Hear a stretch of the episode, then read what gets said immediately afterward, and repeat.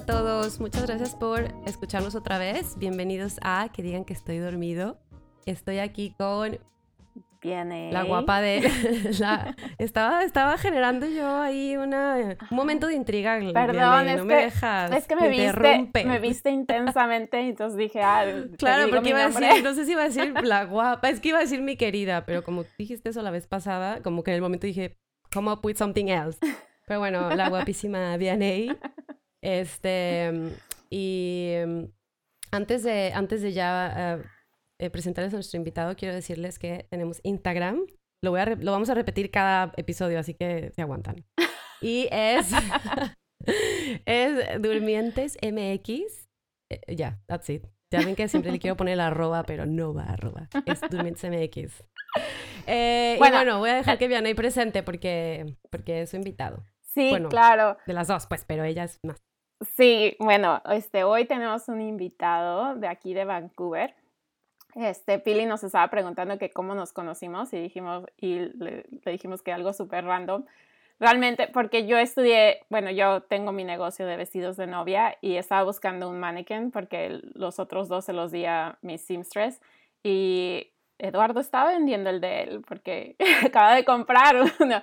Y, y ya después en la plática en negociación de que en dónde paso por él y eso, me contó que, eh, bueno, me di cuenta que era mexicano, entonces ya empezamos a hablar y cuando nos conocimos también empecé a descubrir que estudió en la misma escuela que yo, con mi misma maestra. Mm. Ah, wow. Sí, este, y entonces por eso como que empezamos la plática y en, entre esa plática más o menos me mencionó lo que hacía en México y pues lo que está haciendo ahorita.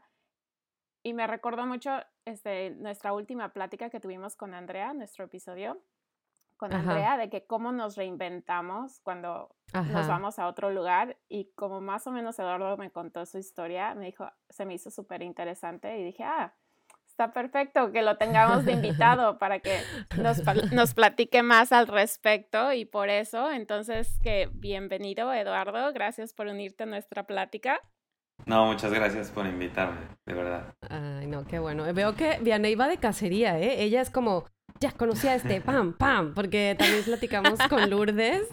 Ajá. Pero aparte va de cacería con puros diseñadores de modas, qué bien. Aparte, es mi medio. orgullo, orgullo, orgullo mexicano, orgullo Y es que aparte mexicano. estuvo súper raro porque te lo juro que, o sea, yo estaba vendiendo un maniquí y te digo, entre la plática y todo nos empezamos así de que estudiaste en tal escuela y con tal maestro. Entonces fue Ah. una plática súper, súper interesante. Sí. Yo conocí a esa maestra, de hecho, yo estuve eh, con, yo visité a Vianey una vez y Claro. estuve ahí en su escuela y ¿En ahí la conocí. Sí. ¿Es de eh, Irán o estoy equivocada? ¿Tiene Es- ascendencia es iraní? Sí. Ajá, sí. Sí, es de Irán. Este, De hecho, el otro día, me- es- ayer o antier, me mandó mensaje. Me dice, ya me dijo Eduardo que te conoció y que tienes un negocio. Y le digo, Nargas, o sea, te lo platiqué el día que compré el negocio, casi casi, le mandé mensaje a ella. Y me dice, no tenía idea. Y yo, ¿cómo no? Si te platiqué. así de Vianey Who. Ah, No. bueno, no, pero pues, se acordaba, se acordaba súper bien de ti, ¿eh? Ah, claro. Siempre me ha hablado Pues es que imagínate todos los, todos los alumnos que tienen ahí, fue hace ya un tiempo, Vianey, ya estamos bien grandes. Bueno, calla, No, pero se acuerda de los buenos, entonces si se acuerda de ti es que sí. Y los mexicanos, obvio. No, pero, Ay, qué o sea, aparte de que yo fui su primer estudiante, o sea, de su primer grupo de estudiantes, entonces como que para eso, eso para ella fue como que muy especial. Claro, es la primera razón. generation. Sí. Ay, qué bien. Así A es. ver, entonces, ustedes se conocieron por el maniquí. y el maniquí y ahora nos va a platicar Eduardo toda su historia, toda desde el principio, ¿cierto? ¿Cómo- Bueno, yo bueno, nací... Sí, no, 1900. no, em, siempre empezamos con un poquito de México, porque me dijo Vianey que tú, ¿cuánto tiempo, hace cuánto tiempo te fuiste de México? Eh, hace seis años aproximadamente. Ah, bueno, siete, inclusive siete. Sí, ya llevo tiempo por aquí y la verdad es que todo empezó, o sea, en México siempre me considero una persona emprendedora y mi mamá siempre tuvo este, crecí en la Ciudad de México, entonces mi familia siempre ha sido muy, muy de distribuciones cárnicas y carne y, sabes, toda esa cosa de la comida. Entonces nos mudamos a una ciudad que se llama Pachuca, muy, muy, muy chiquita. Para quien no la conozca, es una ciudad muy, muy chiquita. Y pues ese ha sido el tema de nuestra vida, ¿sabes? Reinventarnos siempre. Entonces siempre hemos ido de lugar en lugar reinventándonos y haciendo cosas pues mejores cada vez. Entonces, Ay, qué bien. sí, es, es algo padre. O sea, creo que mi mamá siempre nos enseñó cómo hacer hormiguitas, ¿sabes? Mm. Que si tú vas con unas hormigas y le echas agua y destruyes todo lo que ellos tienen, pues van a volver a empezar a hacer sus túneles y sus ciudades y como que vuelven a empezar. Entonces siempre ha sido un tema en la familia, de hecho. Qué Ah, bien. Y entonces, ¿cuántos años tenías? O sea, ¿tú naciste en el- la Ciudad de México? Sí, Y yo luego nací en la se ciudad. mudaron. Ajá. O sea, nací en la Ciudad de México en 1992. Ya estoy un poco Ay, viejo. es 90s baby. Otro 90s baby. Sí, ya estoy un poco viejo, pero eh, bueno, de ahí vivimos creo que 8 o 9 años, súper bien, súper padre. Y ya de ahí este, nos mudamos a Pachuca. Hubo ahí un, un- una cosa como que tuvo que ver con un asaltito, pero pues, ya sabes, es- es- Ah, fue, fue como... Sí es feo, pero fue como Sí. pues huir de, de- de eso, ¿no? Claro, sí. ¿Y en Pachuca ya estuviste, ya te- ahí viviste siempre o has vivido en otros lugares de la de México?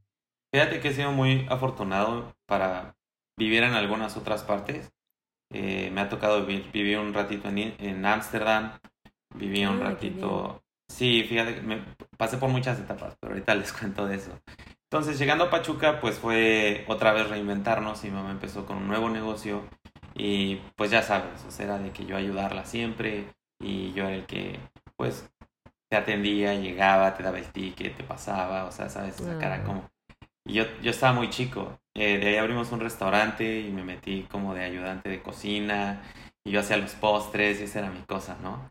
Eh, entonces es algo, es una historia como que siempre, te digo, esa reinvención y ese miedo de no entrar a una industria como desde cero, porque no sabíamos nada, o sea, era de que mi mamá siempre cocinó delicioso, pero nunca, este, o sea, es otra cosa tener un restaurante, ¿no? O sea, Sí. hay consumos, insumos primero y todo, o sea, toda esa, que ya teníamos un poquito de conocimiento por el otro negocio, pero cambia mucho cuando las cosas pues ya son en un restaurante como, como tal.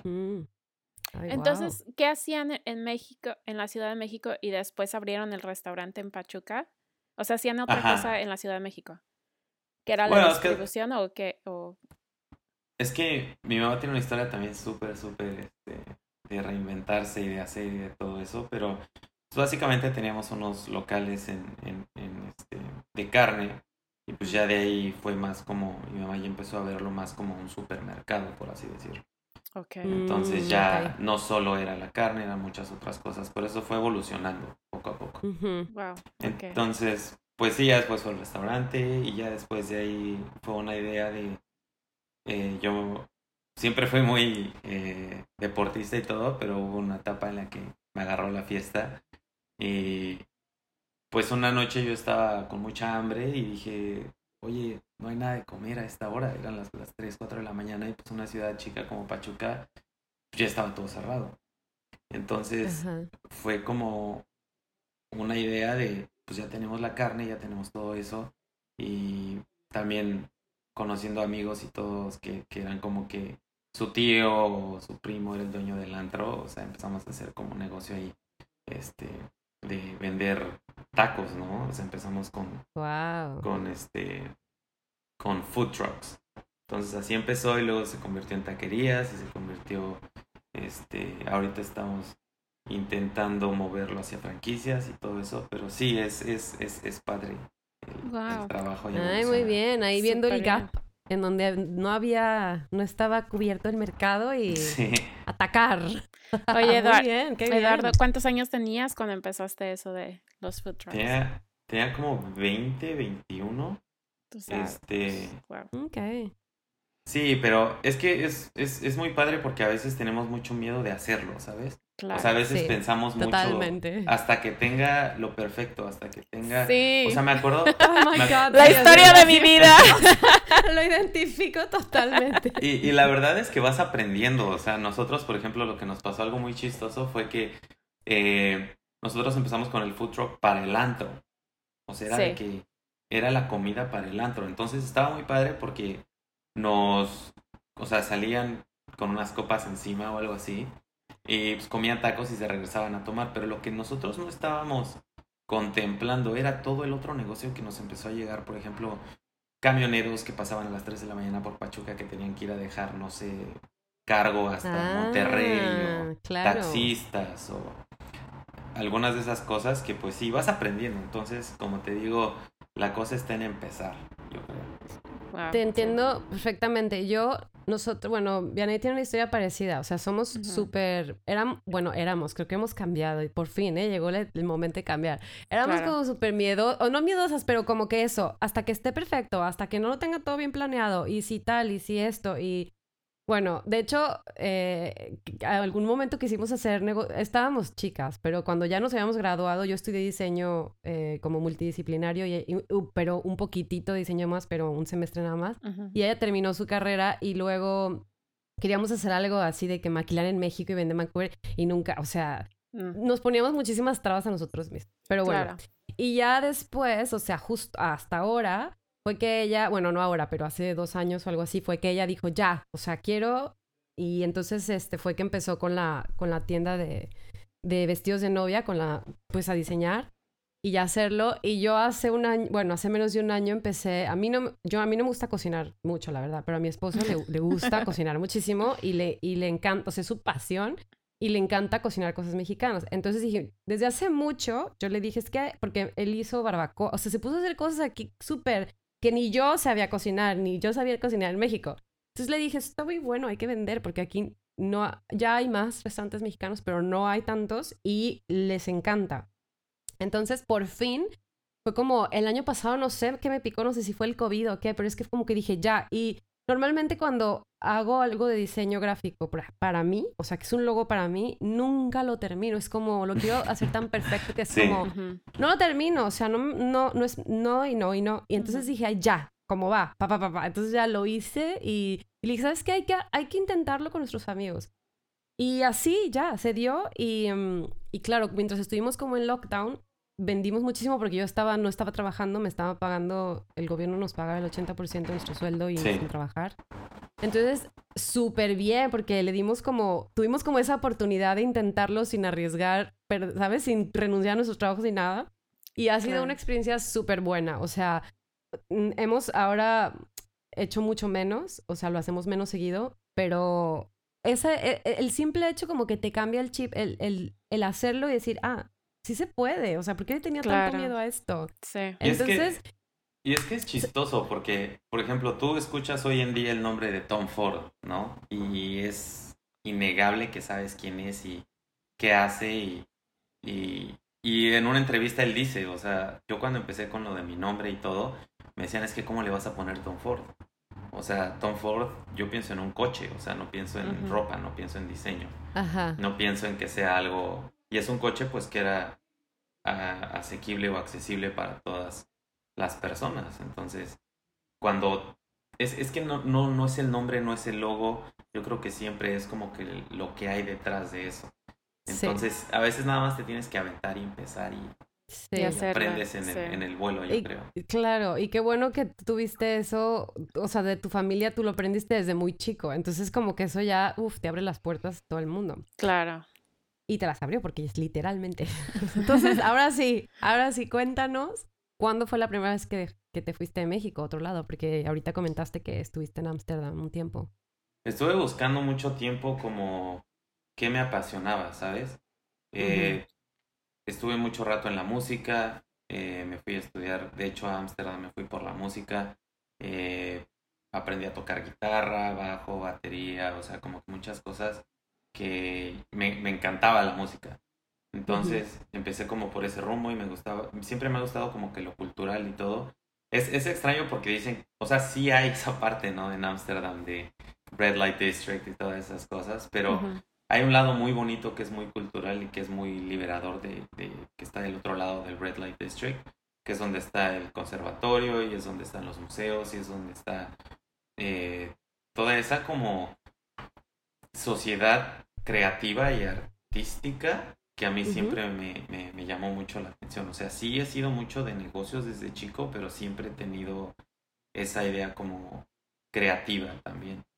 Entonces, estuve en Ámsterdam un rato, la verdad no me quedé mucho tiempo. Eh, y luego me regresé a México y fue cuando, de hecho me fui a Ámsterdam antes de, empezar con el negocio. Oh, wow. Bien chiquito entonces. Súper chico. ¿Cuántos años sí, tenías? Sí, tenía, sin la memoria no me falla, unos 16, 17 años. No inventes. ¿Y te fuiste solo? Un rato, nada más era poco tiempo, fueron creo que dos, tres meses. pero aún así, pero aún a ver cómo, sí, sí, sí, cuéntanos. O sea, ¿cómo era? ¿Fuiste, fuiste de, como de intercambio o fuiste a un colegio específico y te recogieron? O sea, cuéntanos. Yo, yo, me acuerdo que mi primer viaje, o sea, así lejos, sola, fue a visitar a Vianney y me estaba cagando. Y eso, y eso que ella me estaba, aparte iba con otras dos, otras tres amigas y ella me estaba esperando en el aeropuerto, ¿sabes? O sea, ahí... Entonces, ¿cómo, cómo estuvo? Cuéntanos todos los detalles. Es una, es, es como te digo, yo ya había tenido la experiencia de viajar con amigos y viajar así con, a veces con compañeros y todo eso, entonces no me costó tanto trabajo, más que nada porque siento como que, o sea, te adaptas a las, a las cosas. Y si tienes algo que hacer en el día, como que está perfecto, ¿sabes? O sea, siento que lo peligroso es, o, no lo peligroso, pero así como cuando dices que te estás cagando, eh, es como cuando no tienes qué onda, ¿sabes? O sea, no sabes qué hacer. Ah, sí. no, bueno, yo me estaba cagando porque era una cagada todo el tiempo, me daba miedo todo. O sea, simplemente como estar lejos de mi casa ya me daba como ansiedad, porque yo tenía mucha ansiedad de niña. Pero, no, sí te entiendo, pero ¿te fuiste tú solo o alguien, ¿sabes cómo fue esa parte? Pues es que, por ejemplo, antes de eso hice siempre he estado en ese tipo de cosas. Entonces, antes de eso hice un curso de competencia y liderazgo en un barco y yo, yo era como el que tenía que limpiar y barrer y todo eso y rescatar a las personas. O sea, pero era como un training, ¿sabes? O sea, yo era participante también de lo del barco, pero era pues, un training de competencia y de liderazgo y siento que este, pues, ese tipo de cosas te ayudan. Ya, ya cuando estás, por ejemplo, y sí te ayuda mucho tener un lugar a donde llegar, o sea, siento que si ya vas a una escuela y empiezas el lunes, o sea, ya es como que un schedule que tú ves, o sea, dices, ah, ok, ya llegué, me tengo que bañar, o sea, tengo que poner mis ropas en orden y, mañana a las 8 de la mañana tengo que estar en tal cosa, ya nada más investigas el metro y eso ya. Pero cuando llegaste allá, o sea, tú volaste solo y cuando llegaste no había nadie del otro lado, o sea, tú llegaste y tomaste un taxi a tu destino a tu hotel o a tu departamento, no sé. No, sí, sí había alguien, sí había alguien. Ah, ok, ok, ya. Es que... Sí, no. Intriga. ¿Y cómo? Y, y, fue la primera vez que viviste fuera de México? Por dos meses, mm. pues, pero... ¿O antes ya habías estado fuera? Fuera de México... Creo que sí, creo que sí. Sí, sí, creo que fue la primera vez. Y es, es que, o sea, una de las ventajas de tener una mamá tan ocupada es que, pues, sí te empiezas a hacer un poquito como Independiente. independiente, ¿no? O sea, ya parece, pues ya sabías cocinar y ya sabes cómo, este, pues lavar tu ropa y las cosas normales, por así decirse, ¿no? Claro. Pero, o sea, obviamente había momentos en los que pues, sí extrañabas y, o sea, de esos momentos que ya acabaste todo lo que tenías que hacer en el día y estás en tu cama en la noche y escuchas ese como silencio. Entonces ahí es cuando dices, mm, sí. Ahí, sí, ahí sí es un poco... Sí, sí, sí. es, un poco difícil. Entonces empiezas a extrañar y, también como el horario no era muy, muy compatible, pues también no era como que podía estar todo el día en videollamada, claro. ¿no? Claro. Ay, pues es que así te imagino todo chiquito de 16 años y es como, sí, pero súper independiente. Entonces, entonces me, me, imagino que eres hijo único, o sea. No, no, no. De hecho, tengo un hermano. Ah, y él se vino también a, Vancouver, de hecho por él me vine. Oh, wow, eh, Él se vino a los 17 años a Vancouver. ¿Y cuántos años te lleva? Es más grande que tú, ¿verdad? Mi hermano me lleva un año, ah, siete meses. Un año, siete ah, meses. Okay. Entonces él se vino primero a Vancouver, igual como a la misma edad, a los 17 años. Este... tiene ya un buen allá entonces. ¿Perdón? ¿Cuántos? Estoy bien confundida con el tiempo. Él ya tiene, él ya tiene más tiempo, él, mucho ya más tiene que mucho tiempo aquí, sí, Ah, ya, ok. Entonces y él se llevará por ahí de 12, 13 años aproximadamente. Ah, ok. Sí. Sí, ahorita tiene 30, entonces yo creo que sí. Bueno, entonces, fuiste a Ámsterdam y después te regresaste a México, empezaste tu negocio de food truck. ¿Y Ajá. cuánto duró eso antes de, ya después fue Vancouver o qué otras cosas hiciste en México en lo que te preparabas para, para venirte a Vancouver? O sea, lo que pasa es que también, este, cuando pasó todo los food trucks y eso, empezamos a, a este, pues empezó con uno, ya sabes, empieza con dos y luego con tres, y esto lo empecé con un amigo de allá. Y pues ya, o sea, hubo un momento en el que eso se tuvo que acabar y mi mamá maneja todo eso ahora.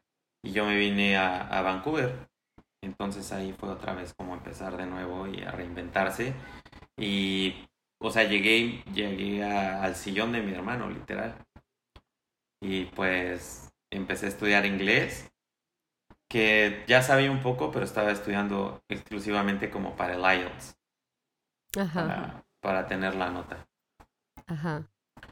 Y pues ya estuve ahí un rato y me han pasado muchas cosas. O sea, me acuerdo que por información de la escuela y todo eso, este, una vez fui a Seattle, regresé ya no me dejaron entrar. Y fue así como que, oye, ¿por qué no? Pues es que, porque en ese entonces ya no te daban eh, visa, creo que hasta ahorita sigue eso, ya no te dan visa de estudiante con, ya no te dan la visa de estudiante con lo de las escuelas de- ajá, creo que tiene que ser como seis meses o más, ¿no? Para. Sí. Entonces, pues me regresé a México otra vez y ya otra vez regresar a otra escuela y después de mucho buscar, pues sí, ya. O sea, fuiste a Seattle de vacaciones, o sea, como pasar el dos días o tres días y de regreso a Canadá te dijeron, no entras. Es que me habían dicho, o sea, que tú puedes ir hacia algo y regresar, pero esa información te digo que, que, o sea, la tomas por cierto y pues no es cierto, o sea. Entonces, pues te vas, regresas y te dicen, no, o sea, no se reinician tus seis meses. O sea, porque yo estaba aplicando para otra escuela. pero- Ah, Ah, claro, ya. Ajá. O sea, eso de que es que eso sí, ya mucha gente. Antes era, era así, era más fácil. También lo hacían aquí, porque en, Lond- en Inglaterra tiene seis meses también para mexicanos. Tú puedes venir aquí seis meses sin visa. Ajá. Pero, y mucha gente se sale y se va a España un, no sé, tres semanas, un mes y vuelven y como para que se reinicie, pero tienes que estar seis meses máximo y luego salirte otros seis meses seis para meses. volver a. Sí, Algo A mí, así. eh, a mí también me pasó eso exacto. en- Sí, sí, sí.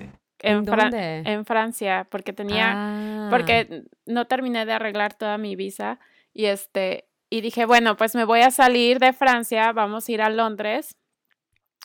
Pero entramos a Londres y ni siquiera me checaron el pasaporte, o sea, ni- fue así como que pásale, y yo así como que no, Así la única vez.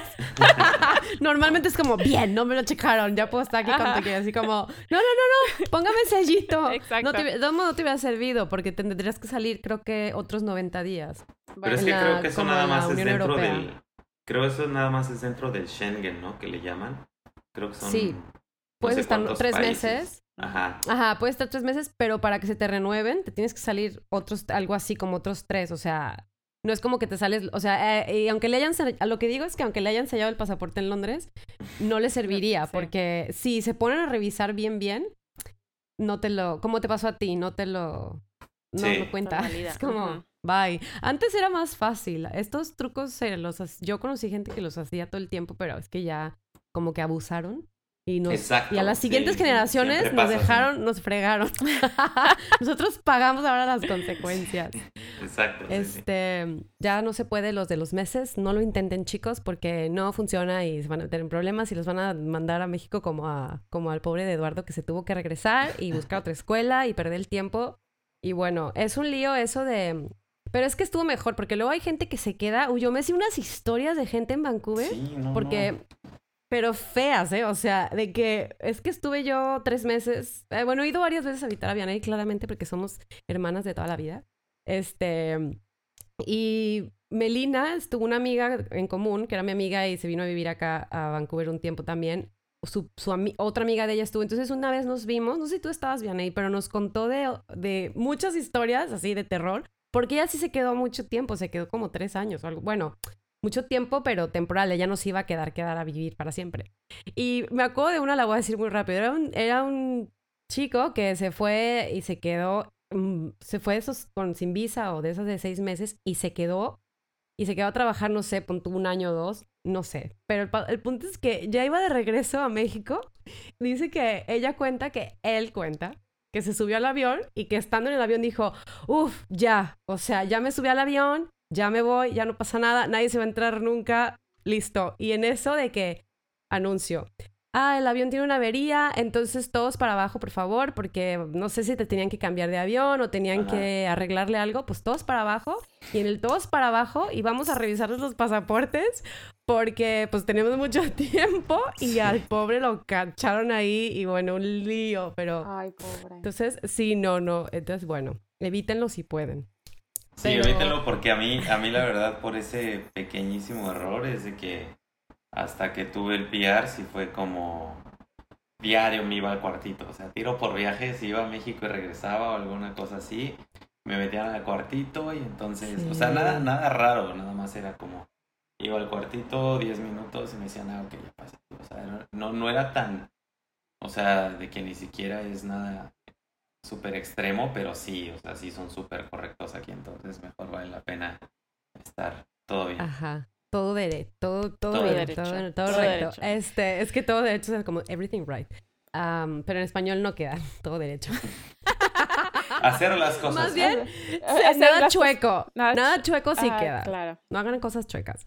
Em, bueno, se regresa. bueno, entonces regresaste a terminar tu inglés, o sea, a otra escuela. No, primero regresaste. Perdón, primero regresaste a México. No, Ajá. Ya me perdí. O sea, regresé a México nada más por los papeles. ah, ok, ok. Entonces, sí, no, estuvo horrible porque, o sea, cuando me regresaron fue de que me tuve que quedar en un motel en Seattle. Y, o sea, fue así súper bizarro toda la experiencia y todo. Entonces, irme en camión y este. O sea, porque está, creo que hay un pueblito en la frontera que se llama White, algo así, White, alguna cosa. Pero entonces me tuve que quedar en un motel ahí y después ya el otro día agarrar un autobús a Seattle y en Seattle este, sacar dinero de un cajero para poder pagar el viaje a México y entonces ya llegar a México. Y ya en México nada más, literal, después de comer unos cuantos tacos de pastor y... Claramente, claramente. Obviamente, obviamente. Obvio, obvio. Oh, ya pasaste el susto, ya pasaste el susto. Unos tacos de pastor y todo eso. Este, ya después de pues, ya agarré, hice mis papeles, todo bien, y pues de regreso otra vez a Vancouver. Ok, y allá y a seguir estudiando inglés para pasar el examen este. No, el IELTS me fue muy bien, afortunadamente. Ah, míralo. 7, 5, 8, no me acuerdo, en el académico, entonces estaba muy, muy bien eso, pero pues sí, entonces regresé, pero ya a estudiar administración de empresas. Ah, ok. Yo pensé que, porque sé que estudiaste, no sé si esto lo grabamos o no, sí, ¿no? De que cuando estamos hablando de que estás, estudiaste en la misma escuela de Vianney de Fashion Design. Ah, pero eso pero antes. Ah. Sí, no, fue, fue todo un journey, o sea, de que primero estudié en una escuela de esas que, que pagas y, y, y, o sea, es como Greystone College o algo así. O sea, no sé si puedo decir colleges o nos vamos a tener problemas. Pero, o sea, una de esas escuelas que, que este, o sea, para estudiar administración de empresas y todo eso. Y ya después de ahí fue BCIT y estudié logística. Y entonces todo esto como que del lado del business, ¿sabes? Y ya después dije, es que siempre me ha gustado la ropa, o sea, siempre me ha gustado como que el estilo, la ropa, este, fue algo que siempre me llamó mucho la atención. Y sí, me acuerdo que pagué una clase de costura y fue muy raro porque las, las personas como que piensan que voy a recoger a mi novia o que voy a recoger este a mi hermanita. Entonces, sí es muy raro, o sea, cuando digo, no, es que vengo a aprender, a aprender. Ya, siempre he sido como un poco este puesto en una caja, ¿no? Así como que no, pues de hecho, una, una historia muy... Ah, ya después de ahí, pues ahí hice mi primera pieza y me gustó mucho el proceso. Y me invitaron a... no, no participar, pero al evento de Vancouver Fashion Week. Y... O sea, me encantó todo. O sea, como que el vibe, las colecciones, la ropa, la música. Este... Esto era todo pre-COVID, entonces estaba todo súper, súper padre y un buen de social networking y todo eso. Y conoces muchas personas y no, o sea, me, me, encantó. Entonces ahí fue como, o sea, yo quiero hacer esto el próximo año. O sea, yo quiero presentar mi colección el próximo año. O sea, esto es sabiendo nada, ¿entiendes? Claro. Pero Porque nada más tomaste el curso de, cos- de costura en un college o qué? O sea, fue en otra escuela. fue, fue de que cinco domingos o cuatro domingos. no Sí, o sea, de esos. Ah, Ajá. como de estos Ajá. cortos. Sí, o sea, eso hace que vas dos horas a la, a la... Y ya te tienen todo el patrón listo, y ya nada más es como Ajá. poner cosas juntas. Ya. Claro. Ya, es el que yo quiero hacer para arreglar mi ropa, pues, haz de cuenta. Pero es súper útil, ¿eh? No, útil. sí, sí, sí, sí. Definitivamente. Pero sí, entonces después de hacer este me invitan a, a la experiencia de Fashion Week y me encanta. Y Ah, yo digo, ya. quiero hacer esto. Y ya de ahí empieza toda una, este, un viaje muy, muy, muy loco. Unfold, unfold de viajes. telos, Y ya- telos. Me acuerdo que este, sí, esto, esto es lo que quiero hacer. Iba con, con mi novia en ese entonces. Y este, y me dijo, ¿sabes qué? Pues vamos a empezar a buscar escuelas y no sé qué. Y encontramos la SAL después de lo de, del Vancouver Fashion Week. Y me metí a la Salle. Entonces, pues el primer semestre no tocas nada de máquinas. Pero pues, yo siempre he sido muy curioso. Entonces, hay una historia muy, muy, este, muy graciosa, de hecho, con Nargas, que yo entro, pero te digo, como siempre he tenido este estereotipo de que, pues, no, o sea, no, como ¿Qué no haces aquí? ponen- Ajá, no me ponen la cajita como de fashion designer. Entonces, como que fui y estaba usando una máquina y Nargas, o sea, súper, súper enojada, así como que, oye, ¿tú qué haces aquí? No puedes tocar las máquinas. Y le digo, no, pues es que yo estoy aquí. No, no, no, tú. O sea, así como que no me creía. Y me corrió, o sea, me corrió, ¿Tú de me dónde corrió saliste? de su salón. Ajá, me corrió de su salón. Ay, ay, ay. Y este, y empezamos mal, empezamos con el pie izquierdo, pero Uf. ya, o sea, después de todo eso, ya empecé yo en su clase bien. Y no, o sea, ha sido increíble. O sea, la verdad. ¿Hace cuánto entraste? ¿Esto hace cuánto fue? ¿Un año? Creo que dos años y medio. Años. Ah, ok, ya. Es que como dijiste pre-COVID, me imaginé como justo antes del COVID, pero no, te referías hace un No, rato, o sea, ya tienes dos años y medio. Fue 2018, algo así. Ah, entonces ya, ya terminaste. Ya, me acabo de graduar, o sea, me gradué en noviembre del 2020, pero todo se, se atrasó, o sea, ya sabes, con la Claro. corona y claro. El diploma no llegaba y la graduación fue online y, o sea, fue como Uy, que... ¿presentaste tu línea de tu final? ¿Hubo, ¿Hubo presentación o no? Es que hay, hace cuenta que, o sea, la Salle tiene un, tiene un convenio con Vancouver Fashion Week, entonces Ajá. llega el, el board de, de Vancouver Fashion Week, entonces ven qué colecciones, ellos escogen las colecciones así, con la mano, o sea, handpick. Eh, dependiendo de tu mood board, de tus conceptos, de tus sketches, de tus telas, de todo eso. Entonces, normalmente esa oportunidad está este, reservada para los que ya van en sexto semestre, o sea, los que ya están por acabar, ya tienen todos los conocimientos. Y yo Claro. estaba en segundo pasando a tercero. Y, Y te escogieron. Y me acuerdo que Nargas me dijo, yo estaba haciendo uno de los assignments de la clase y Nargas me dijo, vete a diseñar tu colección, la entregas mañana. Y le dije, Nargas, no tengo nada. O sea, no tengo nada, no tengo sketches, no tengo tela, no tengo nada. Me dice, no me importa, te sientas ahorita, este, el assignment, ya sé que puedes hacer eso y vete a dibujar. Y entonces yo entré como que en un... O sea, entre que sí, entre que no, pero dije, pues va, o sea, el no ya lo tengo, vamos a intentar. Y me acuerdo que entré y empecé a pensar así como que quiero hacer una colección como que haga algo. O sea, siento que el trabajo de fashion designer no solo es ponerte cosas bonitas, siento que debe de haber como un mensaje, comunicar algo. O sea, que sientas Ajá. algo. Entonces, este, me acuerdo que entré a la librería y entonces empecé a ver, me encontré así como que un libro y es una computadora como que se prendió cuando pasé y estaba una imagen impresionante del océano y sabes qué, eso, o sea, fue de que eso, agarré mi iPad y empecé a darle, este, creo que la diseñé como cuatro o cinco horas. Y al otro día me levanté súper temprano y este, y me fui a, a Dressel, una tienda de telas aquí, y a, a esperar a que abrieran porque tenía que hacer, tenía que entregar ya todo completo, o sea, el paquete completo a las 11. No que- inventes. ¿Qué? ¿A las No, 11 no, o sea, mañana? estaba. Sí, ¡Qué sí. O sea, era, como, era como el deadline. Era como el ¿Cuántas- deadline y todos. o Oye, sea, estás aquí como los de los de Project Runway. Runway.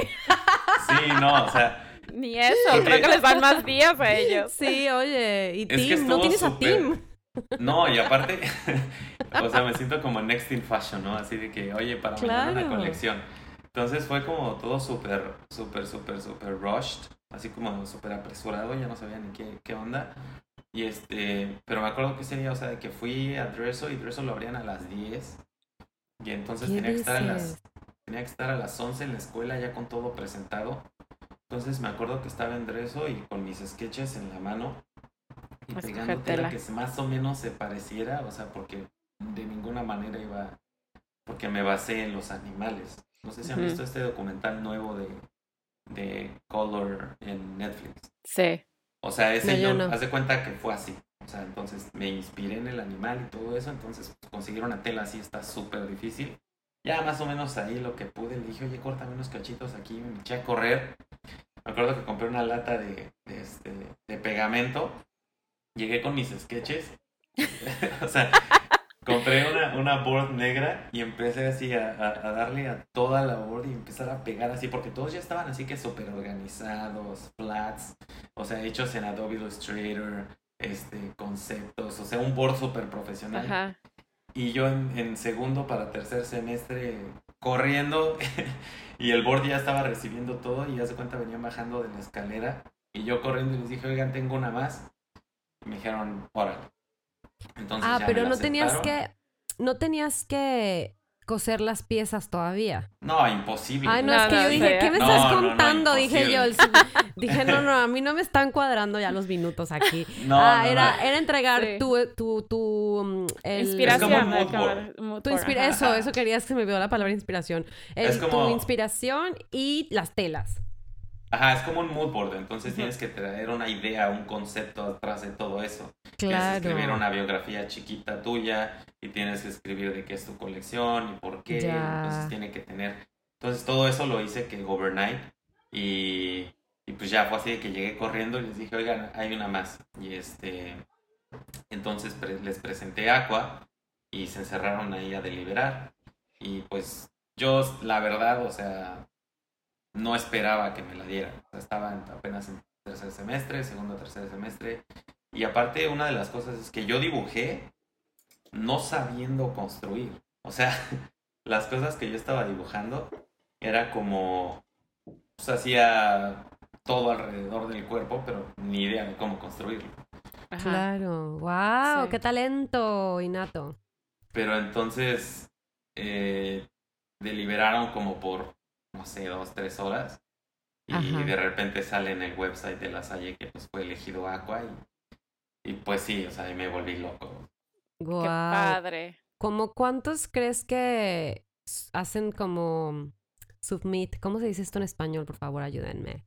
¿Cuántos entregan? Ah, No sé cómo decirlo, pero sí, Ajá. ¿cuántas personas llevan sus mood boards y cuántos escogen? ¿Sabes eso? Sí, Es que de por sí, o sea, son como que los graduados solamente. Entonces ellos ya tenían más conocimiento que yo. Entonces nada más era reservado para ellos. Pero, este, de hecho yo fui el único de tercer semestre como que pudo entrar. Ajá. Y, y de hecho no me, o sea, cuando escogieron la colección, una de las preocupaciones por la que no me querían dejar entrar era porque, o sea, ¿sabe construir esto? O sea, Ya, es como- claro. Lo va a Ajá, poder o sea, porque- hacer así. Una cosa es dibujar hermoso, otra cosa es lo puedes hacer, lo puedes diseñar, lo puedes draftear Claro. o hacer, hacer de draping. Entonces, pues ahí Nargas dijo que sí, y que confiaba y todo.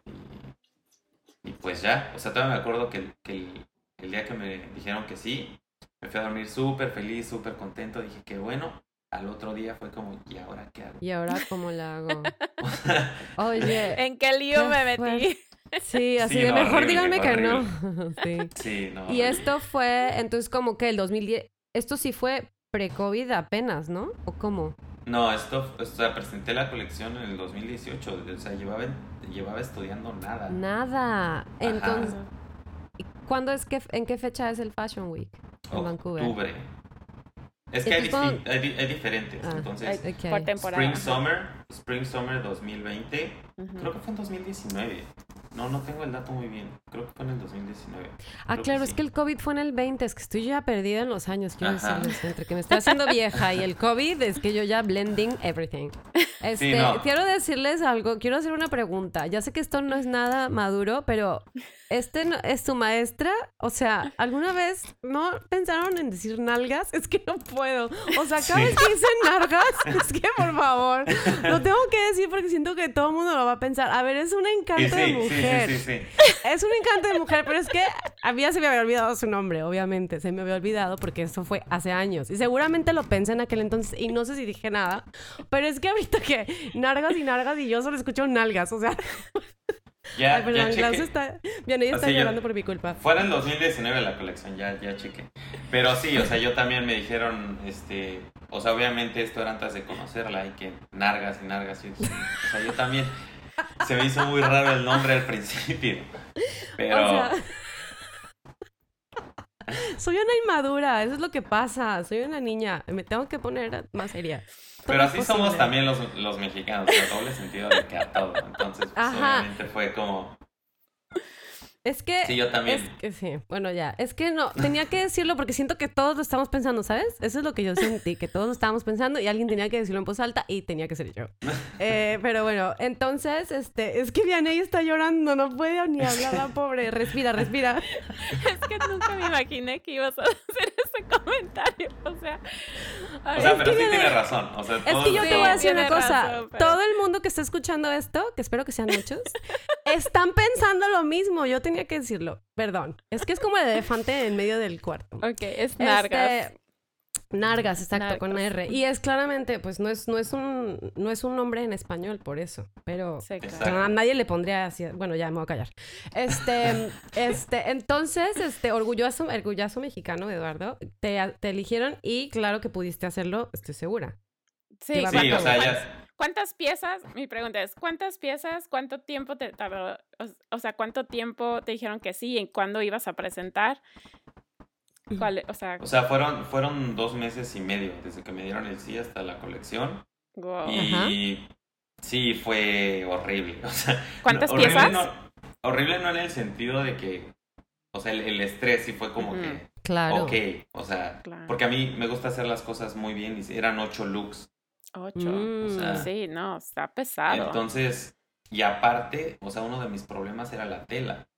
O sea, porque yo pude, o sea, empecé a buscar de que quién me podía imprimir eh, la tela o los, los patrones que yo había dibujado, pero se disparaba el costo muchísimo, o sea, muchísimo, muchísimo. Claro. Entonces me acuerdo que dije, pues lo voy a tener que pintar a mano, o sea, voy a tener que más o menos ahí crear la Wow. textura en la tela y pues sí, entonces llevó más tiempo, entonces fui a comprar mis pinturas, mis pinceles y todo eso, entonces empecé a pieza por pieza más o menos. Ay, wow. Oye, ¿tienes fotos de- del, Sí. del desfile? Es lo que iba a preguntar. Sí, está, de hecho está todo en, en mi Instagram, este, no sé si lo puedan poner por ahí, pero Claro. pues Sí, nada más claro. Eduardo, Eduardo Fashion Studio y ahí... Ahorita, sí, claro. Digo, tenemos Entonces- 25 fo- seguidores, o sea. No, pero pues. es- esto No va a te crecer. creas. Esto va a Exactamente. crecer, Esto se claro. va a hacer como. Va a Esto va a ser. Espera, eh, después van a decir, a ver, este, el diseñador Eduardo hizo una entrevista. ¿En dónde? Ah, ¿en qué O igual dijiste? dicen, oye, este podcast está súper padre. ¿Quién es este diseñador? Claro, es que vas a ver que dentro de muy poco va a haber como miles y miles de, de listen- listeners. Es que es lo bueno del podcast, que se queda ahí para siempre. Entonces, sí, pero para que nos pases, si ponemos, pon- vamos a poner tu Instagram, pero nos pasas una foto o dos de- del desfile para ponerlo en tu, en tu, en tu post que hacemos de ti. Sí, Y no, y aparte esa, es, una, cool. es una es arte que me regaló este mi exnovia, de hecho, de, de, de ese día. Entonces, es un- Guau. Esas piezas que están en, o sea, esas piezas que están detrás de ti en el cuadro son de, de Aqua. Sí, son del desfile, son de Ah. De hecho, Wow. tengo, o sea, si, si también en Daily Hive me grabaron un video, entonces pueden ver ahí también, este, de mi fashion debut. Entonces, ahí Uh, Guau, también súper. en, Daily Hive hay un videito por ahí. Oye, Oye, Ah. yo no tengo idea qué es esto de Daily. ¿qué es, es esto de- es, que Vianney nos, es que, tú que Vianney- que Inglaterra. Vianney nos que, que Vianney nos, nos diga bien luego y nos y ya lo ponemos ahí, ella sí sabe. Daily Hive es como, o sea, es como un, ¿cómo lo definiré? Es como una página de internet muy conocida que, que hace como, en Vancouver es muy, muy conocida y, y hace contenido de todo. Entonces Ah, hace como chido. features. Entonces fui, fui un feature de, De de. Fashion Week de la Salle. Wow. Y esto te abrió muchísimas puertas, me imagino, ¿no? Sí, pero fíjate que cuando el COVID pegó, entonces sí fue como que muchas de esas puertas, todo eso, pues sí. Porque teníamos otra colección, teníamos otra colección ya lista. O sea, para que saliera Fall Winter. Entonces eso iba a ser en el 2020. Entonces iba a ser Fall Winter Ah, este, en el 2020, pero pues sí, o sea, va a tener que retrasarse y presentarse después. Sí. Y entonces ahorita ya te graduaste y ¿qué sigue? ¿Te quedas en Vancouver o...? Es que han pasado muchas cosas. De hecho, este, te digo, o sea, lo de, de- de mi novio y todo acaba de terminar una relación. oh? Pero después de todo eso se empezaron a abrir como que puertas muy, muy extrañamente. O sea, de hecho hoy en la mañana antes de unirme a su podcast, hay una, este, me extendieron una invitación para irme a estudiar a Italia tailoring, dos meses. ¡Guau! Entonces es algo que yo, o sea, siempre me ha encantado como que los textiles y... Ay, no me digas, me encanta tailoring, es que Eduardo? wow. ¡Guau! ¡Qué padre! Entonces igual, igual nos podríamos ver si, si el corona ya no está tan... Claro, sí, sí. Qué Oye, cool, qué eso está muy padre. Sí, Pero entonces-. Ay, a mí sigue- se me hace increíble. Sí, no, o sea, sigue aprender más. Este, yo, yo creo que no me quiero limitar a solo hacer una cosa, ¿sabes? No. Este, o sea, quiero aprender como tailoring, quiero aprender knitwears, quiero aprender este, muchísimas cosas. O sea, también para hacer handbags y todo eso. Y ya después, Uh, este, poco a poco, como que ir construyendo mi brand o mi nombre y pues, quién sabe qué, qué depara el futuro. Ay, está súper cool. A mí se me hace súper. Lo de, o sea, tailoring es como wow. Lo que pasa es que no tengo tanta Sí. paciencia, pero como todo lo que. Ay, no sé, me encanta. Qué emoción. Sí, no, es emoción. es súper, súper, o sea, la verdad es una admiración por todos los tailors que, Sí, o sea, hacen un trabajo muy, muy, muy, muy padre. sí. Y es que nadie se da cuenta, ¿sabes? O sea, por ejemplo, cuando estás construyendo un traje, son muchísimas cosas dentro de él. O sea, Claro. todo es a mano y todo es... Entonces sí es una cosa que por eso cuestan lo que cuestan. Pues, Claro, Sí. Claro. Sí. Y Es lo que- parte- bueno, Ah, no, hablando- tú ve no. Pues en el sentido de lo que es este de moda susten- sustentable, ¿no? De que porque mucha gente dice de que, ay, no, pero eso lo compras en H&M y está súper barato y no sé qué. Pues sí, pero o sea, por eso hay sacrificios, bueno, o sea, no sacrificios, sino que afecta la vida de otras personas, las personas que están construyendo, o sea, se matan haciendo estas cosas que les pagan una miseria y la Sí, gente no favor, aprecia, exacto. Ah, ya sé yo, así tache, es como crucifijo a H&M. Y a No, Nada pero- más, nada más pónganse ¿eh? a Como- pensar, o sea, no. pónganse a pensar de que un, un producto que tiene que ser, o sea, tienes que plantar el algodón, cosechar el algodón, crecer el algodón, cuidar el algodón, este, después ponerlo en un hilo y luego hacer una tela de eso y luego diseñarlo, cortarlo, transportarlo, no te puede costar 10 dólares, no te No. puede costar No, 11 dólares. Es que está costando, Entonces, le está costando a alguien. Le está costando a alguien, sí. Obviamente ese costo está en alguien de, de- de la cadena, ¿sabes? Claro. Entonces, Claro. pues, hay que ser un poco más conscientes en eso. Sí, to- Sí. totalmente, estoy totalmente de acuerdo. De hecho, como Vianey, ella, pues tú hiciste el, el- el curso en la misma escuela, pero después hiciste uno de Eco Fashion, ¿no, Vianey?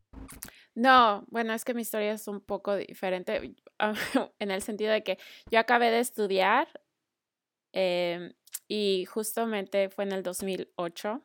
Soy vieja, soy muy Qué vieja. horror, ¿verdad? Es que suena horrible, es que suena Acabé- espantoso. me- sí, Odio que digas eso. O sea, en el 2008 y es cuando hubo la crisis económica, ¿no? Entonces, en ese entonces, desde que Ah, claro. salí y no había trabajo, aparte de que este, en Vancouver todavía no había, o sea, lo único que había era Lululemon y Aritzia. Pero también es muy fecha. difícil. Bueno, sí, hasta la fecha, pero por lo menos se han abierto un poquito más oportunidades. Este, sí, o sea, todavía le falta a Vancouver crecer mucho, pero por lo mismo me estuve lejos de la industria de, del diseño, por, o sea, me tuve, tuve que conseguir un trabajo, empecé a trabajar para mi familia y eso, y fue hasta después que dije, bueno, tal vez me meto a, a lo que es este revistas de moda. Y fue cuando estudié publicidad y ahí me trajo de nuevo a fashion, a, la industria del, diseño, porque empecé a hacer trabajo para Eco Fashion Week. Ah, claro, ya, eso fue entonces. Yo pensé que, ajá. Y es cuando empecé a, descubrir más de todos los impactos. Claro, el, el impacto que tiene, ajá, todos los problemas del, de la industria de la moda y es lo que me motivó de que, bueno, no, realmente sí quiero empezar mi propia marca, pero lo quiero hacer bien y lo quiero hacer con claro. una meta, o sea, algo que, que me inspire, o sea, no nada más hacer por hacer.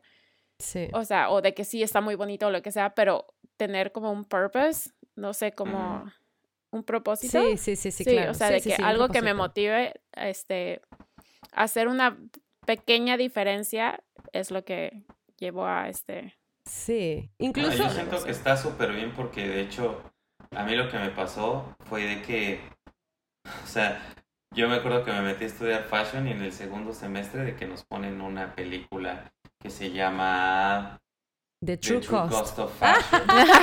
sí, sí, o sea, y yo dije, ¿qué estoy haciendo? O sea, ¿qué estoy haciendo aquí?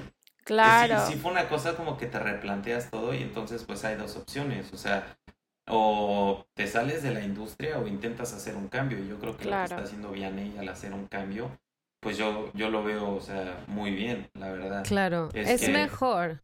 Es, perdón por interrumpirte, es mejor que retirarse de la industria porque por lo menos hay una propuesta que nos ofrece una alternativa a los consumidores. Porque entonces, ¿qué? No, no compré ropa nunca y como yo que me quiero hacer mi curso para arreglar ropa y entonces me hago mi propia ropa. O sea, no vamos a llegar a eso. Ni tenía una maestra en la universidad que decía, en, la universidad tiene una maestra que decía, ay, no te vas a ir a vivir al, al cerro a crecer jitomates y vivir y, vestirte con, con, un vestido de manta. O sea, no vas a llegar a eso. Entonces, creo que es súper, para mí ha sido muy bueno porque yo vi ese documental y me quedé traumada y yo dije, yo no puedo, yo no puedo no o sea, yo no puedo hacerme de la vista gorda y, ya. De todos modos, yo nunca he sido de comprar mucha ropa. No sé, pero nunca he sido. Pero al mismo, pero de todas formas compraba en lugares, o sea, sin saber que, que, que no. Y, y con este documental me di cuenta. Y no sé cómo está en México, pero aquí hay muchísimas empresas de eco fashion que sí son más caras, pero para mí, o sea, yo prefiero comprarme menos ropa pero tengo esa, tengo esa alternativa. Si no, ¿qué haría? No, si no existieran propuestas así, pues yo tendría que seguir comprando en las tiendas estas del demonio, que son del diablo. y pues, no sé, se me hace como que muy cool que haya estas alternativas o gente como Vianney. Y la verdad, entrando ya en eso del eco fashion y todo, también hay, o sea, greenwash y muchas cosas que hacen las empresas grandes y todo. Pero como te digo, o sea, a mí lo que me, me da gusto ver y siento que va a haber una oportunidad eh, después de COVID es que siento como que ya está regresando al slow fashion, ¿sabes? O sea, poco a poco las, las cadenas grandes empiezan a cerrar, las cadenas, o sea, obviamente no, Sara es una cosa hablando de Sara enorme perdón, tengo que tengo que expresar mi, mi frustración este hace mucho, porque yo vivo en Squamish, Squamish está medio lejitos de Downtown Vancouver. Eh, el otro día pasamos por Downtown Vancouver, eh, la calle Robson, que es donde están todas las tiendas de marca y eso, donde vas de shopping, ¿no? Y vamos manejando, todo, o sea, tienda cerrada, tienda cerrada, tienda cerrada, y de repente veo una línea. Y yo, ¿y esto se qué va a Ah, ya sí, ya sé. ¡Sara! Una línea para, para entrar a Sara a comprar. O sea, mi frustración, literal bajé la ventana y grité, shop loco. ¿Shop loco? Sí, que compren local, o sea. Ah, shop loco. Yo pensé que hiciste shop loco y yo no, no, no, shop loco. No, porque sí, oh, es que me dio una frustración de que no inventes, o sea, todos los negocios, o sea, hasta yo, porque hasta yo tuve que cerrar mi tienda y nada más estoy haciendo wholesale por lo mismo de que la gente se va por lo barato, por lo rápido. Ah, es, que yo siento que debemos de, debemos de educar al consumidor, o sea, Nada va a cambiar si el consumidor no se educa. O sea, es que la verdad es irresistible. O sea, Sara es, está bien diseñado, está bien construido, está, o sea, siempre tienen buenos diseños a la moda y, y, su, o sea, cambian de ropa cada semana. O sí. sea, digo, yo vivo muy cerca de esa, de esa tienda, de esa calle, y es diario. O sea, no hay un día que no haya línea. O sea, es diario, diario, diario en el de hombre y en el de mujer, porque tienen dos tiendas separadas. Entonces, una línea para hombre y una línea para mujer. Pero hasta que no se eduque el consumidor, eso no va a cambiar. O sea, si a ti te ofrecen un saco bien construido, bien diseñado, a la moda y todo, por 30, 40, 70 dólares. Sí, sí, total, total. Hasta el hecho de que, pues, obviamente hay gente que no puede invertir 100 dólares, o sea, o más en una, en un, una cosa más sencilla, ¿no? Porque sí, o sea, el construirlo, o sea, eh, que, se, que sea local, que lo hace, hacen, lo, este, o sea, aquí mismo en la ciudad y materiales sustentables, pues sí sale más caro y hay gente que no puede pagar eso y terminan en tiendas así porque pues es lo más económico, ¿no? Claro. Y es frustrante, pero, o sea, y, y al mismo tiempo lo entiendo de que, ¿qué haces? O sea, y, ah, Pero porque, espérame, mm, porque mm. aparte hasta se empezó a poner de moda lo de thrifting y hasta los precios en eso empezaron a subir. Entonces, no sé qué es eso. Thrifting es como comprar ropa ya usada. Ah, ya, ya, ok. Y hasta normalmente, normalmente compras como que ropa de bandas o cosas así que salieron hace muchos. Es como vintage. Como vintage. Entonces, ajá. Entonces empezó a pues hacer esta moda, como ya sabes que también regresaron los discos de vinil. Claro. Y entonces ya empezamos. Siento que eso va a ser el futuro de la moda, ¿eh? O sea, no, no, no sé por qué. Pero siento que vamos a empezar un poquito a regresar a eso. Obviamente, marcas como Zara o, o, HM siempre van a estar ahí, como lo que dice Vianney, para las personas que, o sea, no, no pueden dar ese Ajá, no pueden invertir como que en, ropa o no les importa, hay gente que puede y ah, tiene mucho dinero. Claro, pero es que eh, es que lo que iba a decir, lo que iba a decir es que sí, siempre van a existir y ahí yo digo que la gente que no puede pagarse algo más caro, o sea, también puedes comprar menos. ¿Sabes? O sea, eso también es una posibilidad. Y es que es lo que mucha gente, yo tengo amigas que no, no ven esa, ese lado como de, bueno, no tienes que comprarte mil pantalones, ¿sabes? O sea, puedes tener menos y que te cuesta, o sea, al final gastas lo mismo. O sea, como que esa posibilidad la, la, veo en la gente como que muy lejana, como que cómo es posible que no voy a tener algo nuevo cada mes, ¿sabes? O cada semana. Pero bueno, ese es mi punto de vista. Que era el, antes era el hecho de que ay, el viernes tengo una cena y hay que comprarme algo nuevo para la cena. Y cada semana es un nuevo evento y hay que comprarte algo nuevo para ese evento. Y, y, terminas usando la ropa nada más una vez, dos veces y ya, se acabó. Y ya se quedó en tu closet y no lo vuelves a sacar. Y este, y sí. Pero bueno, no, esto ya se fue. también políticas de la empresa que también hacen súper fácil de personas que se compran algo, lo usan y lo regresan. Ah, también, sí. Y, ah, bueno, es que si a ustedes les trauma, Sara, es que aquí existe en Europa, existe una tienda que se llama Primark, que es peor. O sea, es, un asco. O sea, yo no a puedo ver si no nos denuncian con todo esto. Ay, no, ¿por qué nos, ¿por qué nos van a denunciar? Esto es, esto es aquí. No, pues ¿por qué? Eh, no, y es así, baratísimo, pero es que no se pueden, no, es que es lo peor. Y también línea, o sea, la fila es ridícula y Sara también la fila es ridícula. Pero, es que yo lo comparo, yo lo comparo con la comida, o sea, puedes comprar comida muy barata, pero el único, la única diferencia es como que te hace, te va a hacer daño a ti. Entonces ahí ya entra más como el hecho de decir, no voy a comprar comida tan barata. O sea, si a ti te venden un taco en un dólar, sabes que no es tan bueno. O sea, o si te venden una hamburguesa en un dólar, es como... Después que ¿de, dónde está, ¿De dónde sacas la carne? O sea, para que la puedas vender en un dólar. Claro. Y tener una ganancia, ¿no? Entonces siento que si aplicamos el mismo concepto a la ropa, podemos hacer decisiones más inteligentes. Sí. Sí. Sí, nada más ya se puso muy política la plática. Pero sí. Oye, son temas importantes que hay que compartir. Claro. El pecho. Sí, A lo mejor a alguien le sirve de inspiración. Exacto. Em, bueno, y entonces lo que sigue para ti es, para Eduardo, no Vianey, es este mm, Italia. Entonces, ¿sí te vas o cómo está tu plan ahorita? Sí, la verdad es que, o sea, a mí me encanta aprender. O sea, me, me fascina aprender cosas nuevas. Y pues, si se abren las oportunidades y todo, claro, o sea, obviamente habría que ver las restricciones del COVID y todo. Pero, pues, ¿por qué no? Siento que sería una buena oportunidad para aprender y todo eso. Y yo encantado, siempre cuando se abran la puerta. ¿En qué parte de Italia sería? ¿Sabes? En Perugia. Mm. Yo pensé que ibas a decir como Milano, no sé dónde está eso. Creo, ¿Sabes que, dónde creo que está? está súper cerca, pero ahí está una, una, este, es como un centro de textiles súper famoso, se llama. Umbria, Wow. Umbria del cual de ahí salieron Brunello Cucinelli, no sé si conoces. Uh, sí. Entonces él, él estuvo ahí y también de ahí sacaron una colaboración para Fendi de una, de una, este, como bolsa especialmente hecha en Umbria porque los textiles allá son, o sea, súper, súper, súper. Sí, me imagino. Oye, lo que te iba también a preguntar, este, dices que siempre te interesó la moda. Sí, Obviamente yo creo que no al nivel de que ahorita, o sea, como no sé a qué nivel estás metido en aprender sobre la industria. O sea, ¿cómo, cómo llegó? Es, o sea, ¿el click realmente llegó cuando fuiste a Vancouver Fashion Week? ¿O qué es lo que siempre te llamó la, la atención de, de la moda? creo que, que la ropa, más de cómo te veas, puede tener un sentimiento súper positivo para ti, ¿sabes?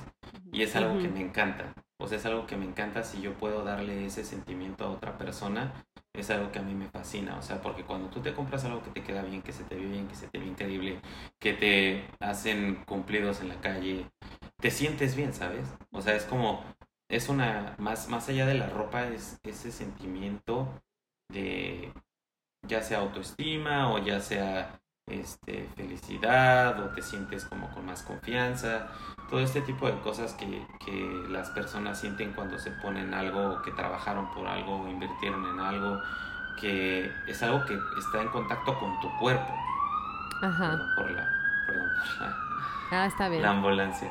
Pero es algo que está en contacto con tu cuerpo y, y si tú puedes, este, como crear algo para que esta persona no solamente se vea bien, pero se sienta mejor, siento que tiene un, un valor agregado muy, muy grande. Entonces a mí siempre me gustó como escoger ropa que se me viera bien o escoger este colores o combinaciones o cosas así. Sin embargo, siento que a veces muchas de las personas se dejan, y, y, yo incluido, ¿eh? O sea, entras a fashion y dices, ah, pues nada más escojo y veo y soy como stylist, ¿sabes? Ya Ajá. cuando empiezas a ver todo el trabajo detrás de la ropa, sí es. O sea, sí llega un momento en el que dices, híjole, o sea, si le voy a seguir aquí o no. Ajá. Sí. Porque es muchísimo, o sea, es muchísimo. Claro. Sí. Y te digo, no, no, no le dan el valor por, por este tipo de, de marcas que son. O sea, tienen economies of scale muy grandes.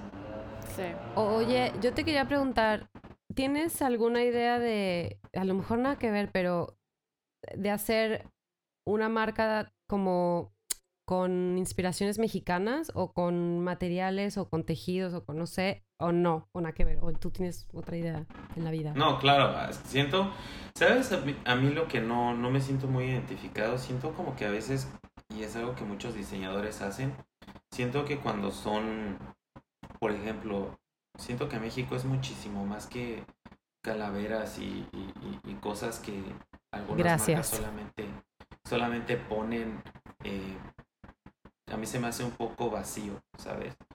Eh, siento que hay posibilidades de representar a México de una mejor manera, de vernos nada más con embroidery o de vernos como con, este, ¿sabes? O sea, con ese estereotipo de, de como alebrijes y calaveras y sombreros y, o sea, siento como que hay una manera más digna de representarnos Sí. a nivel mundial. O sea, a mí me encantaría tener telas mexicanas, o sea, hechas en México, pero como un contraste o un detalle muy fino que, que pues eleve la cultura en vez de este lo contrario, que es, que es a veces lo que siento que hacen algunas marcas. Sí, como que lo, como que lo, no sé, lo, es generalizar, no, no, no sé cuál es la palabra. Lo que voy a decir es más interesante ahora. Hay una diseñadora mexicana, Carla Fernández, ¿la conoces? No, no, no he tenido Ella- la, la fortuna de ver el trabajo. Ella tiene mucho tiempo. Yo la conocí porque dio una, mm, una plática en, cuando yo estaba estudiando, hizo una, unas conferencias, una una de las conferencias fue de ella. Y ella se fue, ella juntó, se trajo tailors, o no sé cómo se diga, eh, ni, ni en español ni en inglés, sastres, de. Inglaterra, se los llevó a México. Y ella hace, tiene unas colecciones súper interesantes y ella eh, sí combina, es, es lo que estás diciendo, ella elevó la cultura Sí. y pues la eleva. Ahorita me metí para buscarla porque no me acordaba bien de su nombre, no estaba segura si era Carla Fernández y sí es. Y sí, está, está increíble lo que hace. Y Sí. bueno, esa era, mi, esa era mi pregunta, porque era algo que a mí siempre me llamó la atención hacer, como juntar un poco esta, el, los artesan, el trabajo de los artesanos mexicanos de todo. Por ejemplo, hay una marca de, zapatos que se llama Cano, Cano Shoes, que hacen, están haciendo eso, están haciendo zapatos con... em, creo, ¿eh? Bueno, lo, me- lo he visto poco, pero lo que he visto y veo que están utilizando la- las formas tradicionales de hacer zapatos, estos como guaraches, pero los están haciendo increíble, o muy, muy, muy bonitos y como... ¿Sabes? A mí, a mí que me saca, o sea, de onda de, de, de México es que a veces tenemos que ir a otro país para darnos cuenta de lo que tenemos. Totalmente. Y es algo a mí, a mí, a mí que yo no me doy cuenta, o sea, no sé por qué malbaratamos tanto inclusive los mexicanos propios Sí, a nuestros artesanos, a nuestros... Claro. Porque, por ejemplo, yo fui a una tienda aquí en Gastown que se llama Old Faithful Shop y me encantan las plantas. Entonces compré un Birds of Paradise, que es este, una planta que siempre me ha gustado y estaba buscando un, un como planter, ¿sabes? Ajá. Un pot bonito. Y entonces buscando y todo me, me encontré este pot y o sea, tuve que pagar cerca de 300 dólares por él. Ay, Entonces yo dije, wow, o sea, para un planter está carísimo, pero pues bueno, va a estar en mi casa, es una inversión, vale la pena. Llegué a mi casa y cuando estaba plantando la planta, hecho en México. O sea, entonces te das cuenta que, ay, que realmente, o sea, otras culturas le dan más valor a lo que nosotros Sí. hacemos Claro. que, Sí. que nosotros mismos en México. Y es algo que a mí no me gusta. O sea, claro. por ejemplo, los alebrijes es una obra de arte y hasta ahora están este, haciendo las obras de arte y ya pagas 6, 7 mil, 8 mil dólares. Pero ¿por qué no tiene que ser así con todas las cosas que nosotros hacemos? O sea, Claro. porque siempre es esa cultura de regatearle al artesano, ¿sabes? Sí, O sea, regatearle, regatearle a la señora que hace este vestidos a mano y los hace crochet y hace toda Sí. una guayabera o no sé, alguna de esas cosas. sí. Porque llega, llegan después otras culturas, ve todo el trabajo que es eso, ve toda la, la dedicación y las telas que tenemos en México, se las trae, las ofrece aquí y aquí sí, sí las valora. que es- Exactamente. que es lo Claro. feo. Eso fue lo que ella dijo en la una de las cosas que dijo en la conferencia, es que ella se tuvo que salir de México porque su propuesta, porque ella se, por ejemplo, tiene tiene prendas que están inspiradas en el rebozo, porque no sé si su papá no sé qué, qué era su papá, no sé si era antropólogo, la verdad no, no quiero inventar, pero él iba a las comunidades indígenas y ella, ella lo acompañaba de chico. Entonces ella siempre se, como que vio la ropa de la, o sea, la ropa que llevaban de- como del rebozo y otras, no quiero decir nombres porque no sé, voy a sonar muy ignorante. Se inspiró mucho, después es- estudió historia del arte y luego estudió fashion y claro, ella dice, me tuve que salir de México y una vez que afuera de México me val- se valoró este trabajo, entonces ya como que en México se valora, pero yo creo que la mayoría de lo que vende se vende fuera de México porque aparte es muy, muy caro. O sea, Claro. que la o sea, claro. que en México, o sea, bueno, sí hay mucha gente rica, pues, pero creo que ya venden to- en todo el mundo. Eh, pero ese, ese, eh, lo que tú dijiste, exacto, eh, totalmente. Yo creo que mucha gente se, lo va, va a estar de acuerdo, porque mm, somos Y son muy de cosas- que... O sea, son cosas bien hechas, o sea, te lo Sí. juro. Tú cuando lo ves, este, no piensas que esté hecho en México y eso es lo feo, ¿sabes? O sea, deberíamos de Claro, este, realmente saber que nuestro país y todo eso y tenemos artesanos y pues obviamente hay muchas personas malas y muchas personas este, que no hacen el bien o que se portan de una manera este, no correcta, pero tenemos muchas cosas buenas, o sea, sí, todas las cosas que nosotros tenemos en México es, es feo verlas aquí por el doble o triple de precio y gente pagándolas, ¿sabes? claro. Entonces siento que deberíamos de valorar más a todos los artesanos, artistas y cosas que tenemos en México porque de verdad hay una o sea, es impresionante El todo lo que el pueden talento. llegar a ser. Sí, Sí, el talento sí. es... Sí, sí, sí, sí. totalmente. Ay, eh, te- lo- le- le ten- tendemos, tenemos esa tendencia a quitarle como a depreciar el valor de, de las cosas mexicanas. Yo de chiquita yo me acuerdo que decíamos como, ay, ¿de dónde es tus tenis? ¿Son chafamex? O sea, Ujú. ya con eso te digo todo. Eso, Este, eso sí reveló tu edad un poco, ¿eh? También, sí, porque así de que, de que tú no lo escuchaste nunca. Era Chafamex. Este, ya mi, edad se reveló hace como cuatro episodios. O sea, ya, mira, no tengo miedo de esconderlo más. Este, bueno, vamos a pasar a las preguntas. Ahora que estamos hablando tanto de México, ya me puse eh, sentimental. Ay, sí. bueno. Las preguntas. Tú empieza, tú empieza. ¿Empiezo yo? Ok. Sí. Este, ¿qué es lo primero que comes cuando regresas a México? Unos buenos tacos, yo creo al pastor. O sea, Tacos al porque pastor. pruebas al pastor aquí y no se acerca nada. al pastor. Pero entonces sí, unos, unos taquitos buenos al pastor. De hecho, ¿sabes qué? O de suadero. Yo creo de suadero. ¿eh? Ay, qué rico de suadero. Me encanta el suadero. O sea, Ñam, ñam, ñam. y te, y te digo, llego a mi ciudad y, y de hecho hay unos tacos de suadero que son muy buenos. A ver, esto, cuando te vas a México, ¿vas a Pachuca directo? O sea, normalmente. Sí, normalmente sí. Y a ver, recomiéndanos unos en Pachuca por si un día pasamos por Pachuca. ¿A dónde vamos a comer tacos de suadero? Taco meat, por favor. O ¿Taco sea, meat? Es, es de lo de, lo, de, lo De- de nosotros. de los tuyos. Vayan, vayan a Taco Meat. O sea, ya, ya es muy conocido en la ciudad, pero por favor, o sea, Pero para los turistas. tienen, tienen que probarlo. O sea, tienen que probarlo. Taco Meat. Pidan un taco Edwards.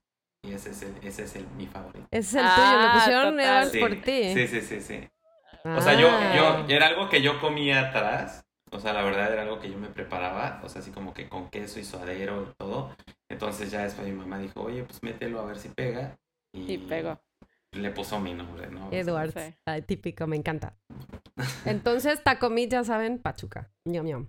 Em, lo, lo siguiente es, eh, cuan- cuando, cuando vas de visita a México, que vas de regreso a Vancouver o a Italia, quién sabe, que no falta en tu maleta.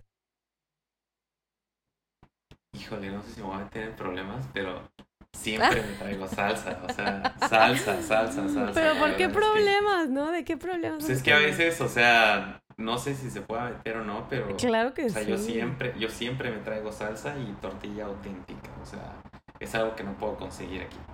O sea, Claro. una, buena salsa de habanero con ajo, o sea, todo eso, sí. O sea, yo creo, yo creo salsa. Uy, qué Qué rico. Ay, Unos dos litros para que dure. Claro, no es, no es ilegal. Tú, tú tranquilo. Tú llévate tu salsa. Ok, ok. Según yo, no pasa nada. Ok, siguiente pregunta. ¿Qué es una tradición mexicana que no pierdes? O sea, que siempre... ¿Ya llevas siete años fuera? ¿Siete? ¿Sí? ¿Sí llevas siete años o cuántos Sí, años? ocho, siete, ocho. Siete, ocho años. Sí. Algo mexicano que sigue, una tradición mexicana que sigues haciendo donde estés. Fíjate que me gusta, o sea, ya sé que dije esto de los skulls y todo, pero me gusta mucho como el- la estética del Día de Muertos, ¿sabes? Es como que algo que me gusta mucho, de hecho para muchos assignments lo hago. Este, sí, me, me gusta mucho ese, ese concepto. Entonces haces tu altar. No, no, no realmente, o sea, no es como que haga mi altar aquí y todo, pero sí es una, o sea, es algo que sí, este, o sea, como que sí tengo muy en cuenta, sea, esa Ah, ok. tradición mexicana. Ok, muy bien. La otra que yo te tengo es, no tiene que ser una canción tradicional, pero alguna canción que te mueva el corazón y te sientas así como de, oh, México. De que siempre pido en el mariachi, Ah, sí, sí, Ah, ay, eso me gusta, me gusta que digas eso, porque no todo el mundo Cielo pide rojo. mariachi. cielo Ay, rojo me qué encanta. bonita. Me encanta, me Ay. encanta. Sí, O ¿eh? sea, me encanta la trompeta, la guitarra, todo eso. Cielo rojo falsete. es, yo creo. El falsete, sí, sí, muy bueno. Bueno, y pues la última pregunta, Sí. como este dice la canción, que digan que estás dormido, no importa dónde estés. Claro, sí.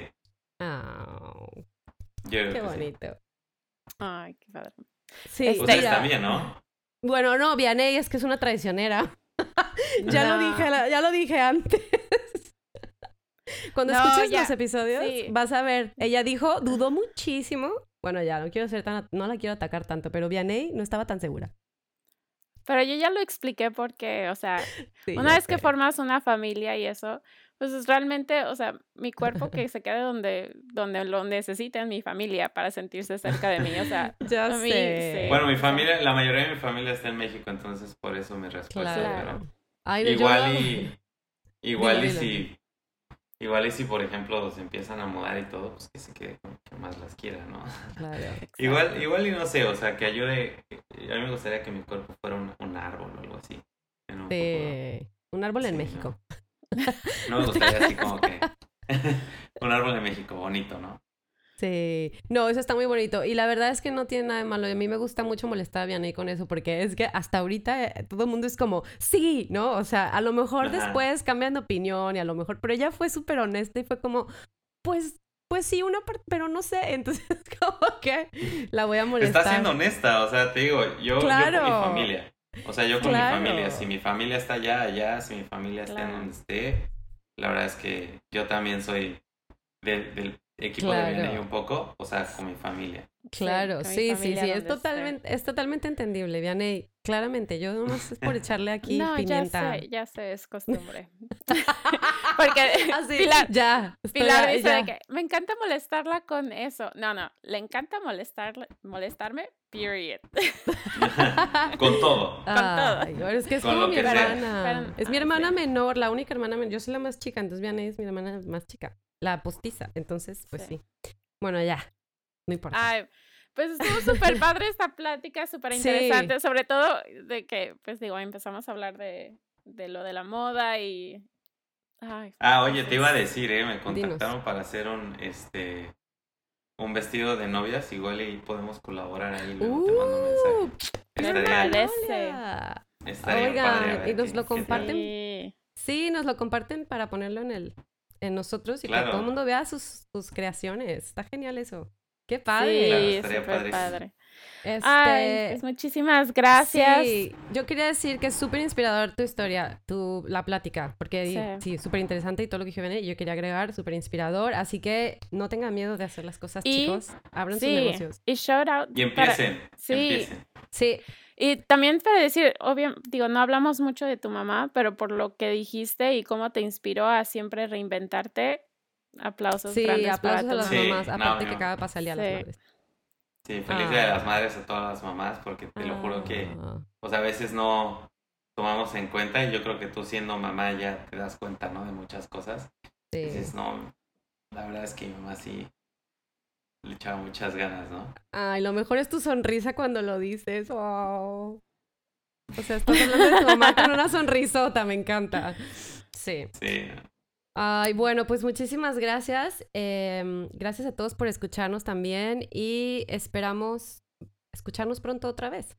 Sí, y que este, Eduardo, pásanos, pásanos otra vez tu Instagram para que lo apunten. Me pueden encontrar en arroba, ¿sí se dice la arroba todavía? Sí. No, ya ves. ¿Oh, sí? Ah, no, ya no. no, es que la arroba antes sí, es que tú, la, querías, tú la querías poner después y eso ah, ya claro. no. bueno, arroba Eduardo guion bajo Fashion Studio. Ahí pueden ver todas las ah. creaciones. Ahorita voy a empezar a subir más cosas. Y si es que se hace lo de Italia, pues voy a poder compartirles muchísimas cosas. Entonces, pues síganme, síganme ahí y vamos a ver qué, qué, qué más. Muy bien. Igual y pueden ver el vestido de novia que voy a hacer con Vianney en un ¡Eso! ¡Sí! ¡Qué emoción! Muy, bien. pues besos a los dos y a todo mundo. Muchas gracias por invitarme y disfruté muchísimo la plática y sigan a, este, este podcast porque sé que va a ser muy, muy famoso. Ah, gracias. gracias. Me encanta. Muchas gracias.